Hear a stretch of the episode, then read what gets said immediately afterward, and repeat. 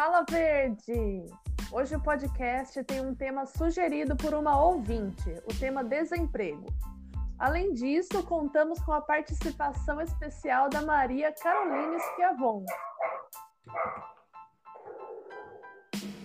Uma amiga.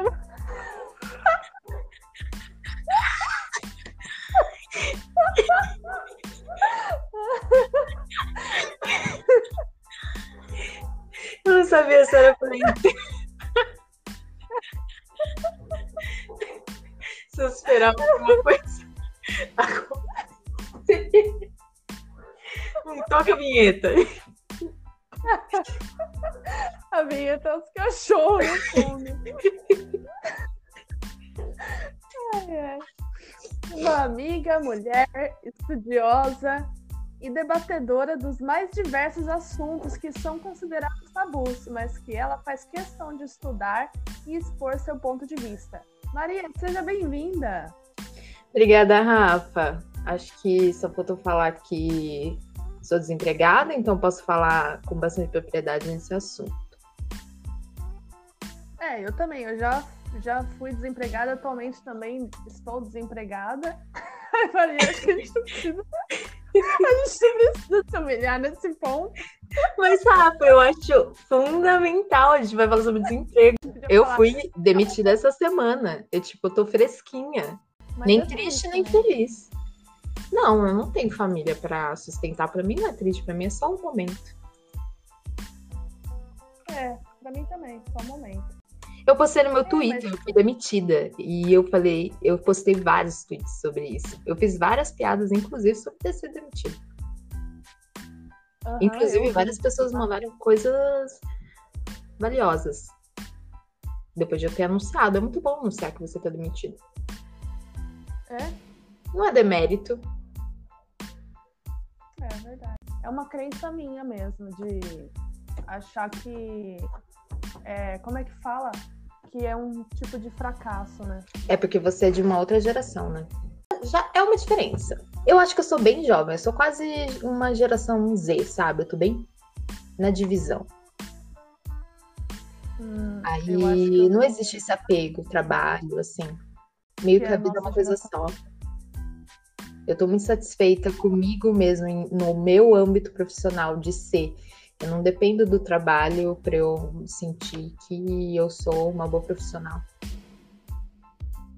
E a geração X é pior ainda, tipo a dos meus pais, porque pra eles perder o emprego é tipo ser frustrado pro resto da Uhum. vida e já era já. A pessoa tipo É. pode pode enterrar, pode enterrar quem morreu. Pra Uhum, eles por, é isso tipo isso. que, por isso que eles falam tanto de concurso público. Meus pais são funcionários públicos. Obviamente, eles já me sugeriram concursos públicos diversas vezes, porque existe essa segurança, né? Você nunca vai ser fracassado se você não puder ser mandado embora. É verdade, tem muito Existe isso, um né? vínculo empregatício, assim, muito grande. Você tem que ser fiel a, a, a onde você trabalha e você tem que estar lá, ter uma carreira de muitos anos em um lugar só, senão é um fracasso. Agora, para mim, não. Para mim é ótimo passar por vários lugares. E tô Hum. demitida, vou ganhar uma rescisão. Bom, para mim tá E a gente faz tranquilo. até E vou investir em mim. E também a gente faz até questão de ficar indo de empresa para empresa para poder ter novas experiências e não ficar naquele, naquela rotina chata e monótona sem, sem novos conhecimentos e novas experiências. Né? Exatamente. Hoje é, hoje é bom você ter passado por diversos lugares, porque quer dizer que você é, tem versatilidade, né? Você é uma pessoa flexível, você consegue aprender em novos ambientes, novas culturas. É bom passar Uhum. por vários lugares e, e o desemprego não é desesperador quando você é jovem e também tem uma condição financeira ok, do tipo, sou uma classe C e consigo me virar. Eu guardei bastante dinheiro. Tipo, nos primeiros anos que eu trabalhei, eu guardei um bom dinheiro. Então, eu nunca fiquei muito preocupada em um bom dinheiro, quer dizer, eu guardei um dinheirinho, né? E tá lá na minha poupança. Eu, na verdade, Então vai sou milionária. Eu trabalho só por hobby hoje em dia. Nossa, então, vou te falar, não consegui juntar nada. não, não eu, eu, fiz uma poupança. Eu fiz uma poupança. Porque eu era uma jovem, eu não saía muito, sabe? Então eu fiz uma poupancinha, guardei um, um dinheirinho assim, então eu nunca me preocupei muito de ser mandada embora. E neste momento, por causa da quarentena, eu tô na casa dos meus pais, né? Então, para mim, esse momento da demissão não foi não foi ruim, sabe? Eu, eu acho que eu fiquei muito feliz das coisas que eu conquistei onde eu tava. Eu cresci muito profissionalmente onde eu tava. Então, agora com a demissão, eu falei, ah, vou aproveitar, vou aproveitar esse tempo para me desenvolver mais. E pensei em fazer alguns cursos e ficar em casa, sabe? Então eu não tô, tipo, eu não tô, acho que, muito triste com essa demissão, não. Ai, que bom. E é, você me falou que tá fazendo vários cursos e tudo. Mas uhum. esse negócio de juntar dinheiro é uma coisa muito. Tipo, eu não aprendi isso na minha vida. Você aprendeu pesquisando ou você teve algum incentivo de alguém? Como que surgiu isso? Então, a escola vez, estava. Uma vez. Não. Não, não. Uma vez eu. Eu, eu vi em algum lugar, não vou saber de onde eu tirei essa informação, ou foi alguém que me disse que que ou a gente segue exatamente os passos dos nossos pais, assim, tipo, nossos pais têm um certo tipo de comportamento e a gente segue exatamente aquilo, mas se a gente não concorda, a gente tenta ser diferente. Eu sempre me nossa, eu tô viajando. Esquece tudo que eu falei. Eu comecei a fazer porque guardar dinheiro porque meus pais não faziam isso, sabe? E eu não sei, eu olhava aquilo e não parecia que fazia sentido. Meu pai sempre falava que dinheiro era para gastar. E aí também. É, então, mas eu acho que tem muito a ver com, com a geração passada, né? Que teve aquela, aquela, aquele período, né, que, que o do dinheiro da poupança foi confiscado, né? Do collar, sim. O dinheiro uhum. da poupança foi confiscado. Eu acho que criou-se uma cultura assim é, criou uma cultura assim do tipo, se você tem dinheiro, se entrou dinheiro, gasta, porque ele pode sumir, não sei. Aí meu pai e minha mãe estavam sempre dinheiro muito desnecessário e sempre tinha conta para pagar e, e, e não, para mim não fazia sentido porque eles tinham sempre estavam sempre preocupados com um monte de conta para pagar e daí de repente tá, tem dinheiro gasta, daí uma hora não tinha dinheiro mais, daí ficava assim uma preocupação muito grande com dinheiro. Então eu comecei a trabalhar e comecei a guardar o dinheiro. Meu pai achava que era besteira, ele falava: "Não, tem dinheiro, tem que gastar". Mas eu resolvi guardar. E agora eu fico feliz, porque assim, fui demitida, mas tipo, eu guardei algum dinheiro, sabe?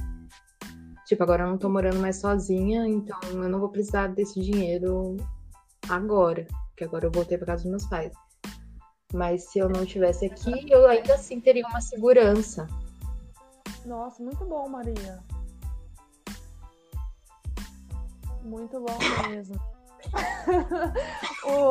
Posso falar uma coisa? A gente, fugiu, a gente fugiu totalmente do roteiro.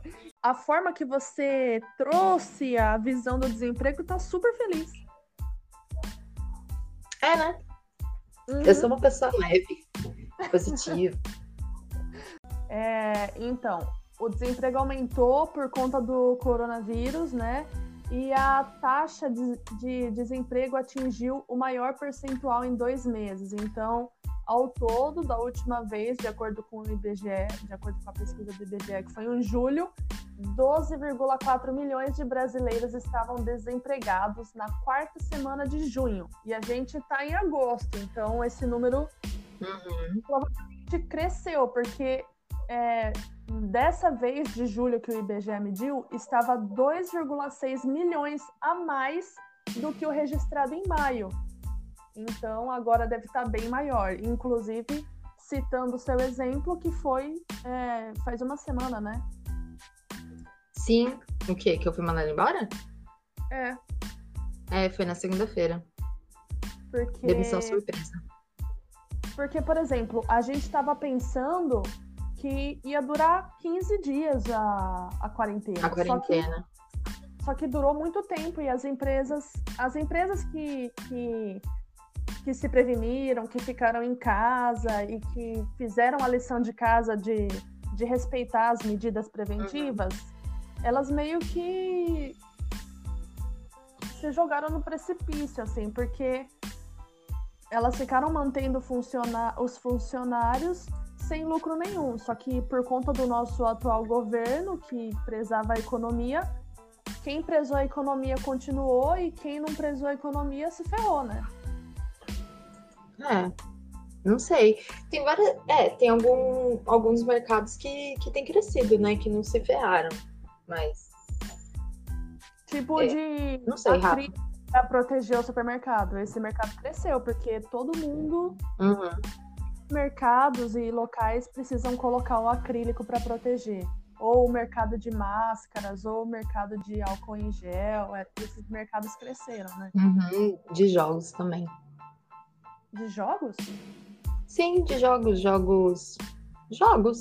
Jogos de online? videogame, jogos online também. Realmente, Sim, eu achei alguns jogos online. Tem programas de. Tem programas de assinatura de jogos até agora. Ah, eu não sabia. Sim. E... Enfim. Mas assim, esse foi um dos motivos, né? Foi a pandemia, por conta do desemprego. Só que antes de ter a pandemia, o, o, os motivos eram outros e estava acontecendo desemprego e demissões da mesma forma, né?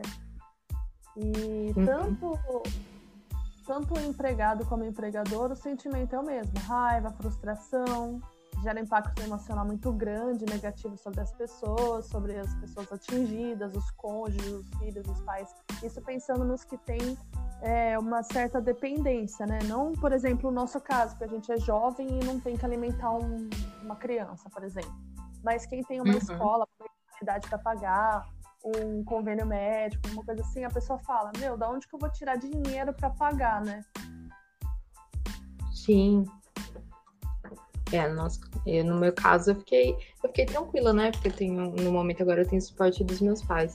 Mas é foda, porque foram várias pessoas mandadas embora.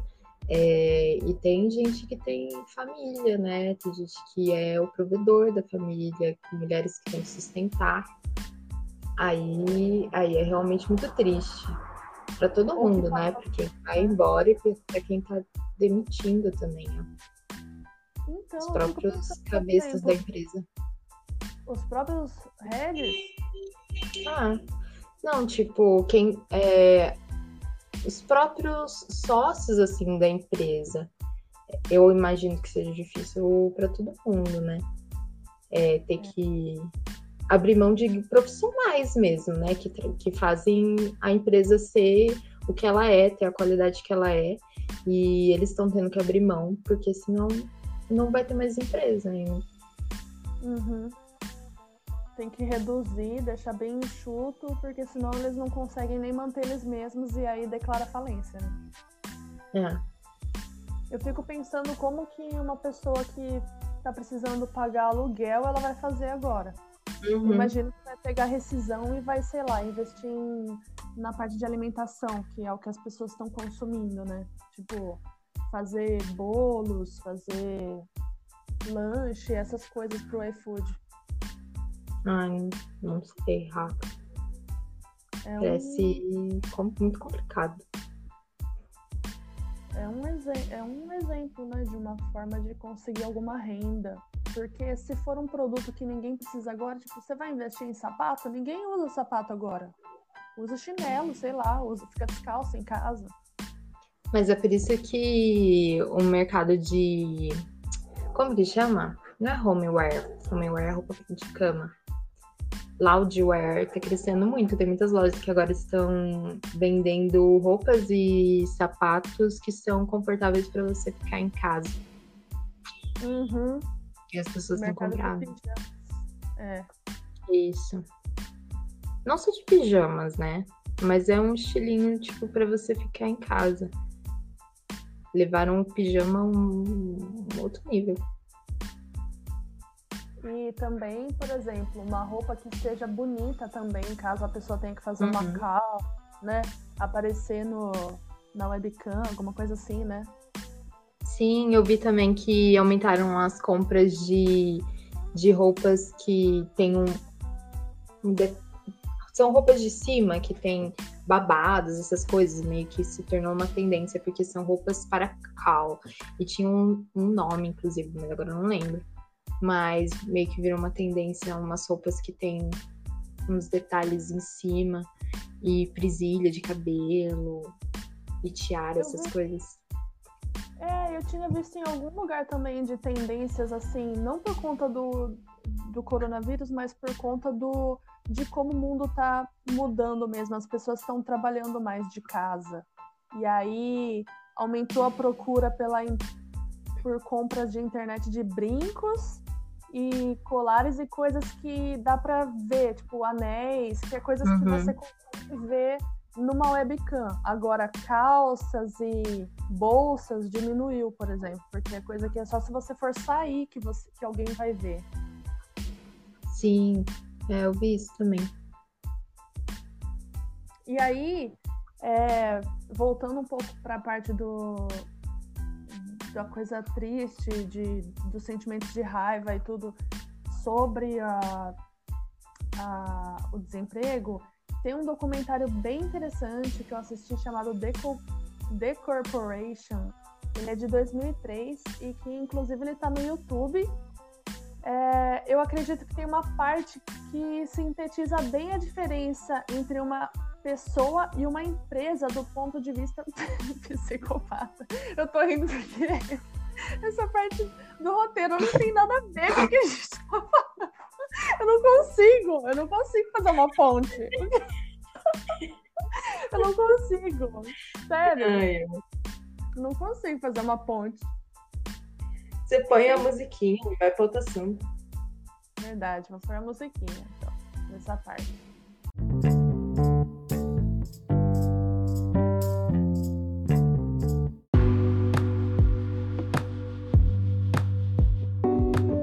Tem um documentário bem interessante chamado The Corporation de 2003 e que inclusive está no YouTube que acredita que tem uma parte que sintetiza bem a diferença entre uma pessoa e uma empresa do ponto de vista psicopata. Fala aí. Se vocês quiserem ir bem para a parte do documentário que fala sobre, é a parte A Patologia do Comércio. Começa no, no minuto 41 e 51. O Dr. Robert Hare, PhD e consultor da FBI, diz que as empresas têm todas as características de uma pessoa psicopata, como, por exemplo, a, des a despreocupação insensível aos sentimentos dos outros. A empresa não está nem aí se você tem uma família ou contas para pagar. O desrespeito imprudente pela segurança dos outros. A gente tem um exemplo bem atual que foi o rompimento das barragens da, da Vale, que foi bem imprudente e foi eles é, excederam o, o, volume que deveria ser aprovado, né? Só por conta de lucro e matou um monte de famílias, todo esse desrespeito, né?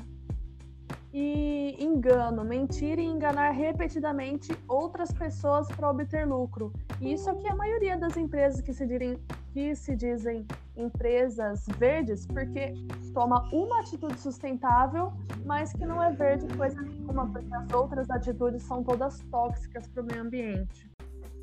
Eu vi uma vez que para você testar se uma pessoa é psicopata, você pode bocejar na frente dela e se ela não repetir você, talvez ela seja psicopata, mas eu não sei a veracidade desse, uhum. Dessa informação.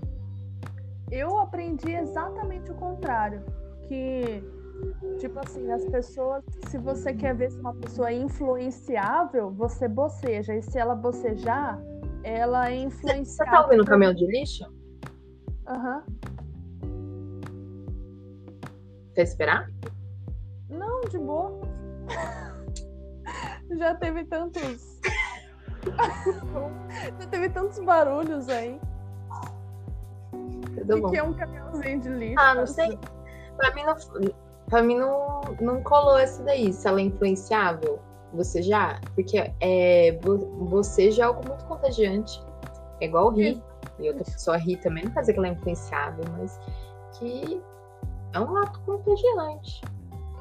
Então, mas se a pessoa se segura para não bocejar. É um sinal de empatia. Lembrei. A outra pessoa repete, te repete, porque é natural que tenhamos empatia. Agora, o psicopata não tem empatia. Nossa, então... eu tô me então. sentindo psicopata agora, porque como eu sabia da outra informação que eu te falei, que. Você tentava não bocejar. Sim, eu me, sempre me segurei, então. Mas era porque você estava pensando é, conscientemente, né? Se você não soubesse dessa informação e deixasse seu corpo responder como ele responderia, naturalmente, você bocejaria muito provavelmente. Mas como você tem em mente essa informação, você não permite o seu corpo fazer o que ele gostaria de fazer. É, eu acho ou aquela coisa da pessoa fala uma mentira, ou ela se sente incomodada com o assunto, ela põe a mão no nariz. É. E aí, Sim. tipo, para você evitar parecer que tá mentindo, você jamais encosta no seu nariz, mesmo que esteja coçando horrores. É, porque uma vez eu li aquele livro O Corpo Fala, é, no ensino médio, e daí dizia que você sabia que você tava que você conseguiu se conectar com o, o seu ouvinte, com a pessoa com quem você está conversando, que você está conseguindo influenciar ela, um dos sinais era que ela vai começar a repetir os seus gestos. Então, eu sempre, quando eu começo a repetir, estou envolvida numa conversa com alguém, eu começo a repetir, vejo que eu estou na mesma postura que a pessoa está, eu fico meio me segurando e paro de repetir mas eu não faria Cara, isso se eu não tivesse lido o livro. Né? É, eu vejo, quando eu vejo que eu tô igual a outra pessoa, eu falo, não vou fazer, não vou fazer isso. Eu, eu quero terminar a conversa. Eu acho muito legal isso, porque eu também li esse livro e quando a outra pessoa começa a me imitar, eu começo a fazer uns gestos propositais para ver se ela tá me imitando mesmo. para ver se a gente tá assim. Ah, sim, mas é, é isso que eu tô falando. É isso que eu tô falando. Tipo, se a pessoa está te imitando, você tá dominando aqui aquela, aquela conversa, aquela troca. Agora, se você está imitando outra pessoa, é ela que tá. Eu fico vendo se eu repito os gestos da minha psicóloga, eu faço bastante isso. Aí eu tento não fazer. Ela sabe disso? Não, acho que eu nunca comentei, então, não. E sabe outra coisa que eu sempre reparo? Se eu tô numa rodinha de amigos, isso é muito raro, porque é muito raro eu estar numa rodinha de amigos, né? ainda mais agora. Mas quando eu estava, eu olhava para os pés para ver onde que os pés estavam. Por quê? Porque nesse livro fala é que, que, por exemplo, quando você tá numa roda, os pés, se todo mundo tá inteirado junto, os pés eles formam uma roda também. Cada pé fica para um lado, como que. é sério, é real. Cada pé fica. Ai, não faz um... sentido se você dançar com um pé de bailarina na roda. mas é sério. Tipo assim, não é literalmente um pezinho do lado do outro, mas assim, uma quebrada no quadril que faz um pé ficar para lá e outro para cá. Natural. Uhum. Só que aí você consegue perceber que se uma pessoa está interessada em outra, os pés vão se voltar totalmente. E se a outra pessoa não tiver interessada, Sim. Pés vão estar para fora. Então eu já cheguei a ver grupo de rodinha que tipo tinha um cara que estava interessado numa menina. E aí eu vi o pé dele mirado pro pé dela. E o pé dela, tipo, não tava pra, pro cara, tava pra mim. E eu ficava, tipo, nossa, ela tá. Ela tava. Ela ela tá querendo mais conversar comigo do que com o cara. Então dava para sentir assim, meio que por conta da linguagem corporal Sim. mesmo. Não, mas esse negócio aí do, de quando você tá interessado em alguém, da inclinação corporal, não só do pé, mas o todo o seu corpo, tudo aponta para a pessoa que você tá interessado. É demais dá isso, né? Perceber, dá pra perceber claramente. Eu, eu percebo sei. muito bem, percebo muito fácil, assim, quando alguém tá interessado em alguém ou quando alguém tá interessado em mim. Eu tenho bastante facilidade. Eu acho que é porque Nossa, eu li, o corpo fala. Sim, mas a minha, minha, minha professora, minha psicóloga, é que eu aprendo tanto com ela, a minha psicóloga, ela diz, ela diz que, que eu sou uma pessoa sensitiva, que eu percebo as coisas antes delas acontecerem. E eu acho que é verdade. E ainda mais com então, todos esses conhecimentos que você usa a seu favor, então tudo isso acaba cooperando, né, para sua sensibilidade. Sim. Tipo, esse negócio de se inclinar na direção da pessoa que você tá interessado, como eu sei disso, eu uso, tipo, o dobro. Quando eu tô interessado na pessoa, eu fico na transversal no sentido dela. Fica de lado. Mas por que você usa o dobro? Porque eu sei, eu sei que naturalmente uma pessoa que está interessada na outra vai vai se, se inclinar no sentido dela, o seu, o seu corpo, os seus membros vão, vão apontar para ela de alguma então, forma. Você tá bem na cara, bem explícito que você tá afim. É. Ah, sim. Entendi. É, de algumas pessoas sim, de algumas outras pessoas você ficar, ah, é melhor não deixar muito explícito, talvez seja melhor até que ela não saiba, talvez seja melhor que nunca aconteça. Mas de pessoas que parecem ser gente boa, eu acho bom deixar claro. E acontece de você perceber, tipo, que você tá se afastando sem querer? Tipo, você tá com o corpo inclinado, só que do lado ao contrário? Não, acho que eu nunca percebi isso, não. Tipo, como se você tivesse com repulsa de outra pessoa? Hum, nunca reparei isso. Porque, por exemplo, quando você está discutindo com uma pessoa e você não concorda com o ponto de vista dela, você cruza os braços e meio que encolhe os uhum. ombros para trás, né? E aí você coloca o quadril para frente, então tipo fica uma posição meio inclinada para trás. Uhum, meu pai faz essa postura bastante, acho bem patético. É... é uma das posturas de poder também, enfim.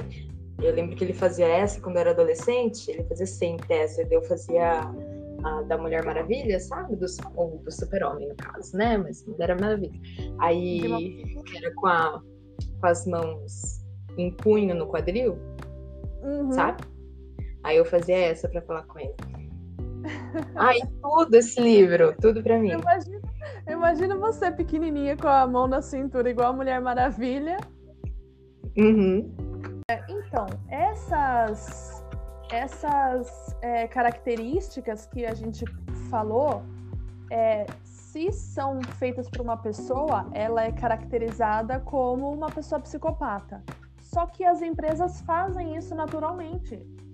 Eles simplesmente demitem você e eles não vão te ligar essa semana e perguntar se você tá bem, se você tá conseguindo pagar as contas. Uhum. Eles simplesmente não ligam para isso, sabe?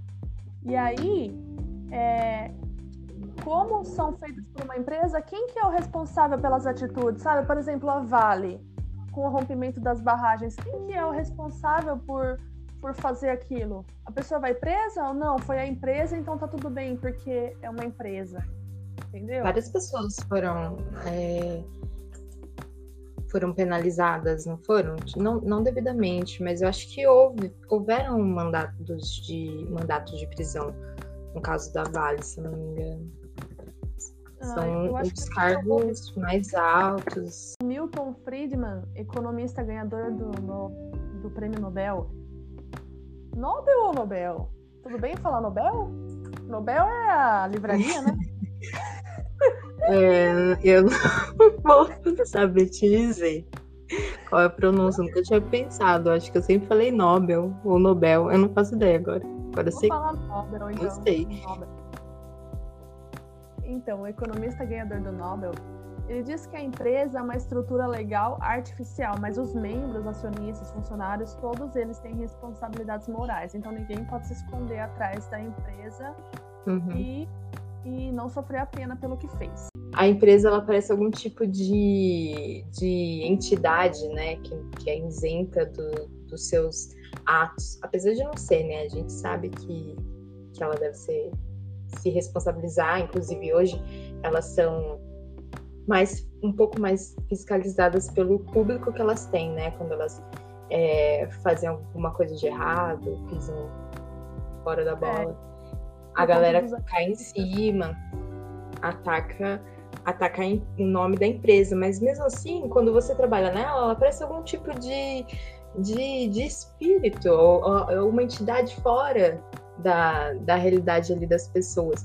Porque eu pensei nisso essa semana, quando eu fui mandada embora, apesar de ter, é, de trabalhar com pessoas, ótimas pessoas, pessoas muito competentes e honestas que eu trabalhei, que me, me ajudaram a crescer, porque tem lugares com pessoas que só te empurram para trás, para baixo, né? E eu trabalhei nesse lugar que são que as pessoas verdadeiramente se ajudam a crescer. E apesar de eu saber que elas acreditavam em mim e no, no meu potencial, no que eu podia fazer na empresa, e elas verdadeiramente trabalhavam para que eu pudesse crescer lá dentro, no fim eu fui mandada embora, sabe? E foi meio que tipo assim, por quem? Parece que não existia alguém. Não existia alguém para que que me colocou lá para fora. De repente eu estava lá para fora, mas todo mundo me queria lá. Parece que a empresa não existe. Parece, um, parece uma coisa meio um espectro, espectro. Essa palavra, acho que é essa.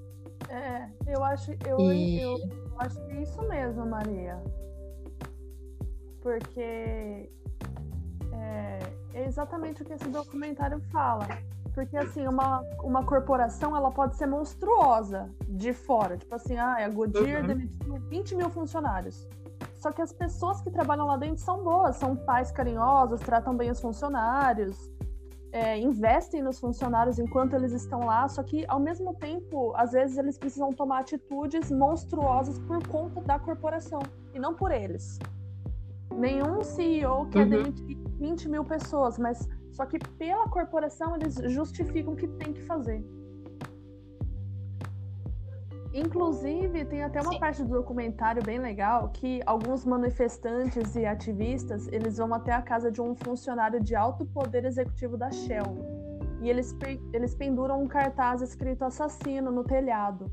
E aí, esse, esse executivo da Shell, ele pega, sai lá fora no jardim, conversa com eles 20 minutos, é, serve cafezinho, biscoitos para eles, e aí ele fala, quem é a Shell? A Shell são pessoas como eu e você. Então, se os manifestantes tivessem assassinado esse funcionário, a Shell ia continuar sendo a Shell. Chega um momento que a empresa se torna amoral. Não é como uma empresa de 10 funcionários, são mais de 90 mil. Uhum. E tem outra coisa também. Nós, como indivíduos, a gente tem uma carreira pela frente.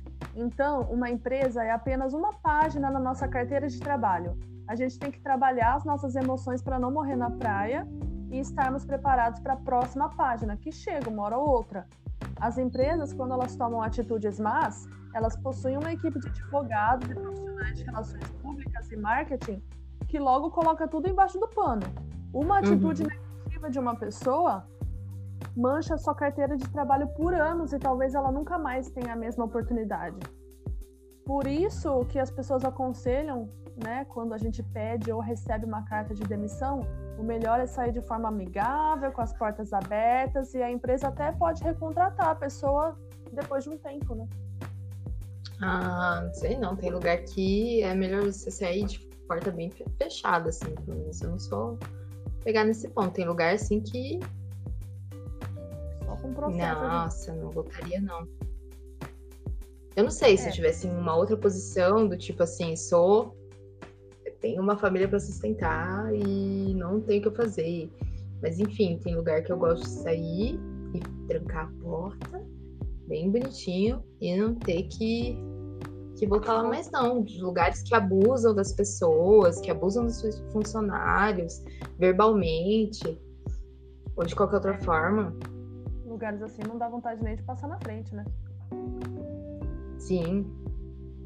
É. E o tempo de desemprego também varia muito de pessoa para pessoa. Tem pessoas que passam dias e já são recontratadas, outras meses e outras anos. Às vezes, o plano B se torna o plano A e a demissão vira a oportunidade de ouro que a pessoa esperava para iniciar o próprio negócio. Só que ninguém espera ser mandado embora. As pessoas querem pelo menos criar uma reserva financeira e pedir a demissão no momento que ela acredita ser o melhor, né? É, sim. Mas é, a gente tem que pensar também no, nos novos formatos de trabalho hoje em dia, né? Tem muita gente que não, não tá trabalhando mais a, dos, nos moldes tradicionais. E é meio complicado que as pessoas. Isso às vezes soa algo muito bom, porque tem mais gente empreendendo, mais pessoas sendo autônomas, mas tem também é uma forma de flexibilizar direitos trabalhistas que não deveriam ser flexibilizados. Mas isso de ah, é, o tempo de desemprego varia de uma pessoa para outra. Eu não sei, eu não sei o quanto que hoje as pessoas estão tão apegadas a isso, sabe? Eu acho que tem muita gente trabalhando em outros moldes, autonomamente. Tipo, Hã? se a pessoa sai de um CLT e se torna autônoma, é um trabalho. Mas agora eu falo no tipo, a pessoa tá continuamente buscando entrar num, numa empresa. Aí ela pode esperar dias, meses e anos. Tipo, imagina uma uhum. pessoa dia mandando currículo. Eu vejo, por eu exemplo. Acho que eu tô. No... Eu, eu vejo, que que por exemplo, no LinkedIn? No, no LinkedIn a pessoa coloca, ai, depois de nove meses eu consegui uma recolocação. Então, tipo, a pessoa ficou nove meses esperando esse momento. Entendi. Acho que eu falo numa perspectiva, talvez, de da minha idade ou de pessoas mais novas. Eu acho que a gente acaba, pessoas na minha volta, assim, mais ou menos na minha faixa etária, acho hum. que a, é, a gente acaba fazendo muita coisa é, individualmente, autonomamente, que eu Projeto. acho que nem sempre. É, tem muita gente fazendo projetos mesmo, tentando viver das coisas que a natureza dá. E Tipo, como assim? eu não sei se o peso do desemprego tem o mesmo. Ah, eu, te, eu, tenho vários amigos que têm tipo, algum tipo de projeto de design ou de criação de conteúdo. E eu, e eu não sei se o, o desemprego é foda, a gente quer trabalhar, todo mundo quer. A, a segurança de você estar tá numa empresa é muito maior. Mas hum. eu não sei se o desemprego tem tanto peso assim para uma geração tão nova, sabe? É, é por conta da, da geração que você falou mesmo. Ah, os jovens eles perceberam que você não precisa ficar amarrado, você pode realizar o seu sonho por você. Se o seu sonho é Sim, é gravar um, e, tá, gravar e, um e acontece é, e se e eu acho que essa migração que, que existe, que é muito grande, muito frequente de um lugar para o outro, é, muitas vezes acaba nem existindo é, exatamente um vínculo. Então, o tempo que você não está trabalhando em um lugar até você chegar em outro, talvez nem seja considerado assim um tempo de ócio igual era visto antigamente, assim, você é demitido e agora você é um desempregado. Tipo, você é várias coisas, você ainda pode fazer vários projetos. É, tem Sei. até aquele. Quando você vai conversar com alguém, é, antigamente falava, ah, tá, quem é você? A pessoa, a primeira coisa que ela fala é o que ela faz de trabalho. Uhum. Só que as pessoas são Sim. muito mais do que o cargo delas, né? Sim. Aí eu fico pensando que talvez essa janela de uma empresa até a outra, talvez nem, nem seja assim, alguma coisa Aí fiquei, no... depois de nove meses, consegui encontrar um, uma vaga. Talvez é seja. Antiga. É, talvez, talvez tenha sido só uma janela, e nessa janela até entrar em uma outra vaga, se a pessoa quis entrar numa empresa, talvez ela tenha feito outras coisas. Mas, de qualquer forma, a gente ainda depende. Só que, querendo o que uma... Só que, querendo ou não, quando você vai numa entrevista de emprego, isso já aconteceu comigo. É, eles, faz, eles falam assim: tá, beleza, você trabalhou em 2016 e aí você voltou a trabalhar em 2017. Mas o que, que você fez nesse tempo entre 2016 e 2017? Se você não fez nada, tipo assim, se você não está registrado por CLT, é como se você tivesse perdido esse tempo. É um modo muito Mas ruim. Seu... Eu, de, eu já ouvi isso de, de do RH, das relações humanas. Mas no seu, mas no seu currículo você só coloca as coisas que você fez CLT, você pode ter feito um monte de coisas. E, e, e, o que vai importar é a sua experiência, não se você foi registrado CLT ou não. Ah, é que se colocar tudo, o currículo fica muito grande. Tem que ser só uma não, folha. Você tem que colocar o que faz. Não, mas você coloca o que você faz sentido. Vamos, assim, por exemplo, de em 2016 eu trabalhei CLT, depois em 2017 eu trabalhei freelance e, e daí em 2018 eu voltei a trabalhar CLT. Aí no meu currículo eu vou omitir um ano de projetos que eu fiz. Só por não ser CLT. Eu vou é, pôr, então... ah, eu trabalhei em 2016 e depois trabalhei em 2018. E a pessoa vai falar, ah, e aqui você não fez nada? Eu, eu não sei se esse questionamento é levantado, porque a, a gente não, não omite mais essas coisas, porque a gente, aquilo que a gente falou no começo, que a gente não, não é mais tão. A gente não é, é tão mais dependente assim do, do nosso do trabalho formal. A gente coloca é. outras coisas, eu coloco no currículo que eu, que eu faço teatro. É, tem outras coisas que eu faço pra, para além do que é trabalho formal. Nossa, então meu currículo tá totalmente defasado, porque ele tá muito nos moldes da geração X. Só tem CLT, o que eu fiz no CLT. E aí todos os meus outros projetos simplesmente é como se não existisse. Não, não faz o menor sentido você omitir essas coisas. Hoje os profissionais precisam ser, ser plurais. Não, não tem por que esconder e tentar fingir uma tradicionalidade que a gente já não tem mais a gente, sei lá, a gente tá novo, a gente tá diferente. A gente uhum. tem mais coisas acrescentado que são as coisas que a gente faz dentro de uma empresa. É verdade. Inclusive, muitas coisas que a gente faz fora revelam muito mais é, a nossa essência do que dentro. Por exemplo, o teatro. Uhum.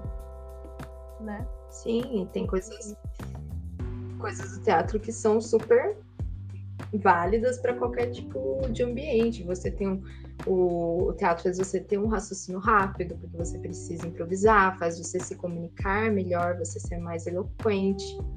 Tem só, só coisas boas a acrescentar. E o fato de eu fazer parte de um grupo teatral e ter responsabilidade sobre as redes sociais dele também, não tem por que omitir isso, porque só tem a acrescentar na, é, no profissional que eu sou. Né?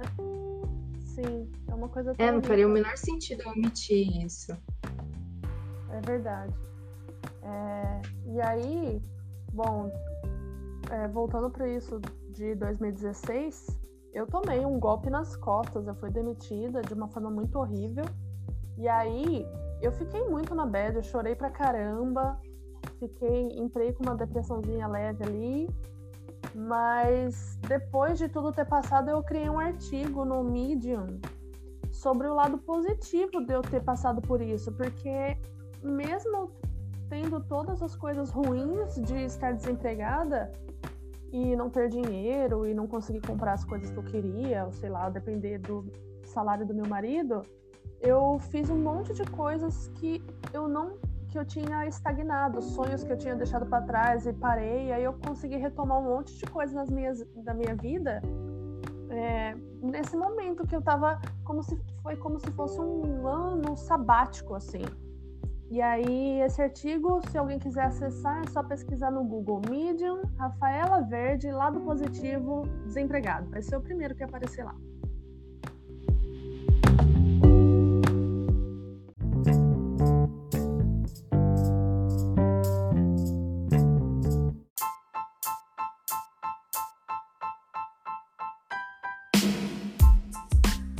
A gente está super positiva e, e, falando que tem coisas boas em estar desempregado e que não é tudo isso também, não estar vinculado, não estar trabalhando numa empresa.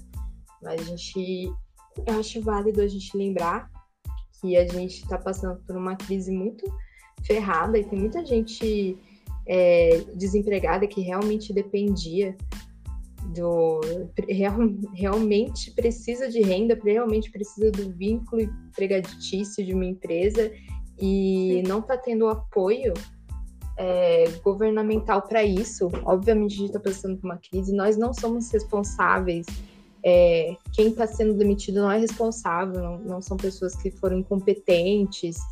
É, todo mundo merecia estar tá trabalhando, merecia estar tá tendo a renda e, e podendo sei lá, alimentar suas famílias, mas a gente no Brasil a gente não está tendo apoio governamental, não teve esse momento até, até agora, não tivemos o devido apoio governamental para que as pessoas fossem mantidas empregadas, para que essa crise fosse sanada.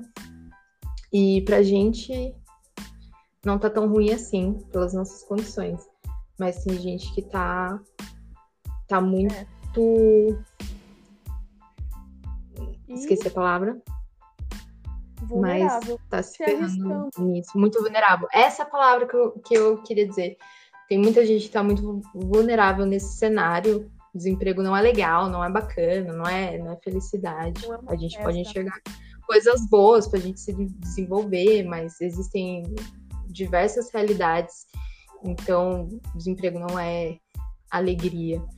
É. E as pessoas, essas pessoas, todo mundo deveria estar sendo amparado nesse cenário. E isso não está acontecendo, apesar do nosso presidente ter dito que está fazendo, fez o possível e o impossível durante é, né? essa crise, né? Que a pegou, né? Que eu não ouvi que você falou. E esse auxílio emergencial que era para ajudar as pessoas que estão passando por dificuldades e teve gente que pegou uhum. para, sei lá, pagar, sei lá, cabelo. Ah. Sim. Tipo, sim. Famoso, famoso que não precisa, foi lá e tirou. É. Pegou para, entre aspas, doar. Pode até ser que, que fosse doar, mas não fez o menor sentido essa pessoa pegar, sendo que a própria pegar pessoa que precisa doar, poderia nossa. pegar é, para causas. É se mostrar superior. Nossa, sim, um white savior. Aham, uhum, é. É. Eu adorei Enfim. o nosso podcast.